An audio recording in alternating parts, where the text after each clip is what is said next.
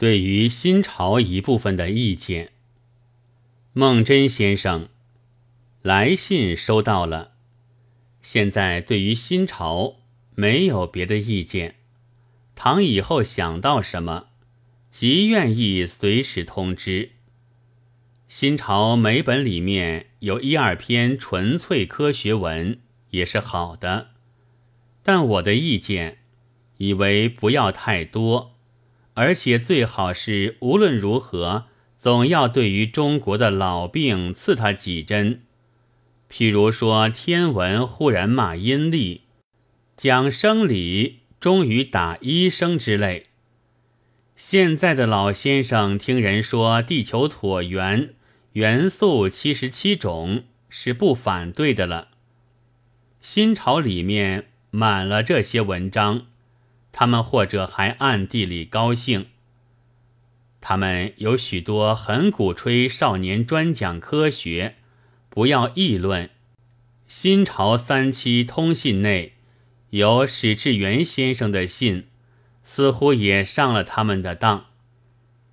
现在偏要发议论，而且讲科学，讲科学而仍发议论，数几乎他们依然不得安稳。我们也可告无罪于天下了。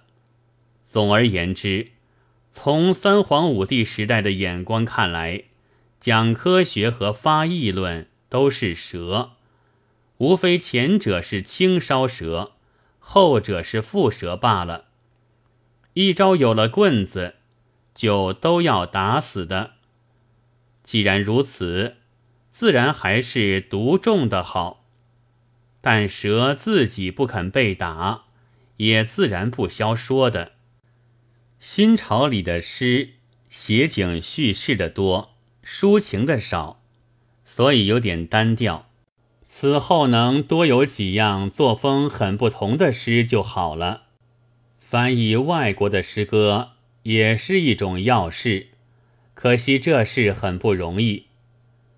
狂人日记很幼稚。而且太逼促，照艺术上说是不应该的。来信说好，大约是夜间飞禽都归巢睡觉，所以单见蝙蝠能干了。我自己知道，实在不是作家。现在的乱嚷是想闹出几个新的创作家来。我想中国总该有天才。被社会挤倒在底下，破破中国的寂寞。新朝里的血液，这也是一个人，是爱情还是苦痛，都是好的。上海的小说家梦里也没有想到过，这样下去，创作很有点希望。善恶译得很好，推侠。实在不敢恭维。鲁迅四月十六日。